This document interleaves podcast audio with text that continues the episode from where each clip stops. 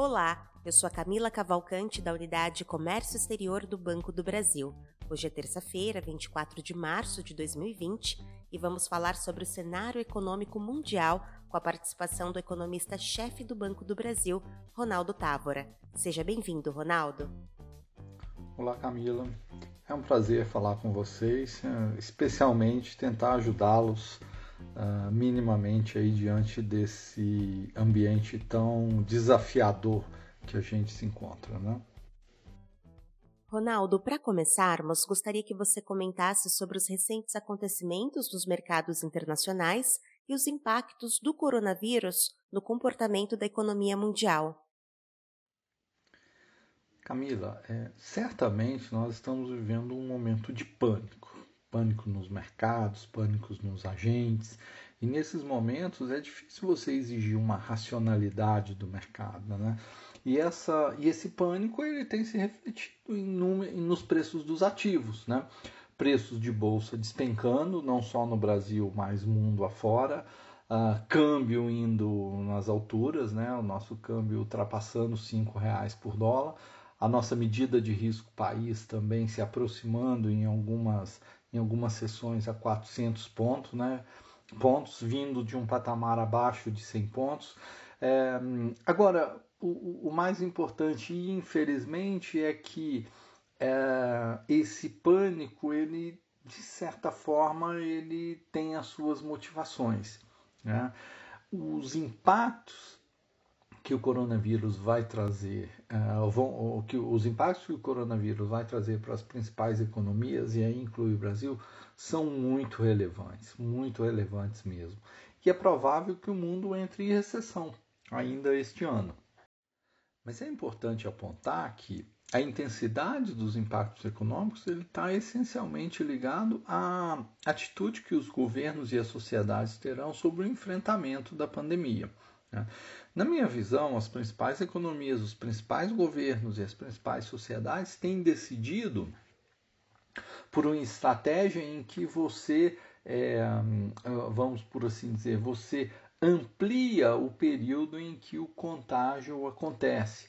As medidas de isolamento social, as medidas de contingência em relação ao fluxo de pessoas, elas são importantíssimas para que ah, são importantíssimas para que o, o, a velocidade em que as pessoas se contaminam ah, não seja excessiva a ponto de que a, a, infraestrutura de saúde não consiga minimamente atender os, os doentes que assim necessitarem.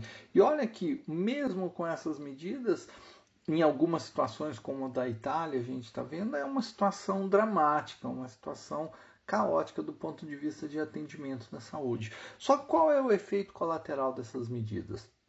Ao impedir o fluxo de pessoas, ao, ao promover o isolamento social, você praticamente trava a economia. Né? Os negócios não acontecem, a produção não acontece e o setor de serviços tende a ser um dos mais afetados, porque boa parte do que você perde no setor de serviços você não recupera lá na frente, ao contrário do que pode acontecer na produção industrial.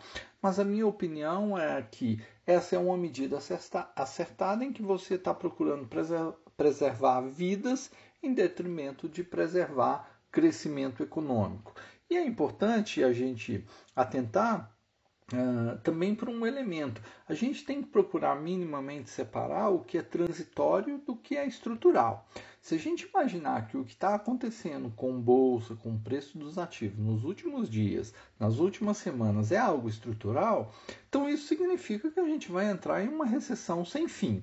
Não é esse o nosso cenário. Estruturalmente, nós ainda acreditamos que essas condições fundamentais das principais economias não se alteraram na sua essência. Então, significa dizer que, passado o efeito transitório do, do Covid, né, do, do coronavírus, que vai ser agudo, mas vai ser transitório, provavelmente ao longo do segundo semestre, você retoma essas condições estruturais e a, a, as principais economias começam a recuperar o seu crescimento.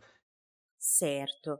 Ronaldo, para encerrarmos, o que podemos esperar da economia brasileira a curto e a longo prazo? Bom, Camila, e no Brasil não será muito diferente, né? O que a gente está vendo é uma um movimento crescente que deve se acentuar nas próximas semanas, em que você tenta restringir o fluxo de pessoas. E aí o efeito sobre a atividade econômica será dramático, especialmente na nossa visão aí no segundo trimestre. Nós estamos falando de um segundo trimestre em que a atividade deve apresentar uma forte, a atividade econômica deve apresentar uma forte retração. E dificilmente você consegue compensar essa forte retração nos trimestres seguintes. De modo que nós estamos uh, trabalhando com, com um cenário para o ano como um todo em que a economia brasileira, infelizmente, uh, se retraia. Nós estamos falando de um PIB que deve cair aí em torno de meio por cento, um pouquinho menos que meio por cento. Lembrando que isso acontece de forma heterogênea. Eu tenho um primeiro semestre muito ruim e um segundo semestre com uh, sinais de uma recuperação moderada, nada exuberante né, para a economia brasileira. Obviamente que a velocidade dessa recuperação e a intensidade dessa queda vai depender muito também de como as políticas econômicas de apoio ao, à atividade econômica serão implementadas. Nesse sentido, eu gostaria de reforçar a nossa expectativa ou perspectiva para a taxa de juros. O Copom reduziu os juros em 50 pontos na última reunião. A nossa perspectiva é que na próxima reunião, que pode ser inclusive antecipada, a próxima reunião está marcada para maio, ele deva reduzir mais uma vez os juros em 50 pontos e a taxa Selic chegaria ao seu mínimo histórico de 3,25. Né? Uh, essa é uma tentativa da autoridade monetária de, de, de, de minimamente tentar dar algum impulso uh, para a economia. Mas uh, o ponto importante é que será um ano desafiador, um segundo semestre melhor do que, um primeiro, do que o primeiro semestre, mas uma recuperação do crescimento mesmo, infelizmente, fica adiada, essa recuperação fica adiada para 2021.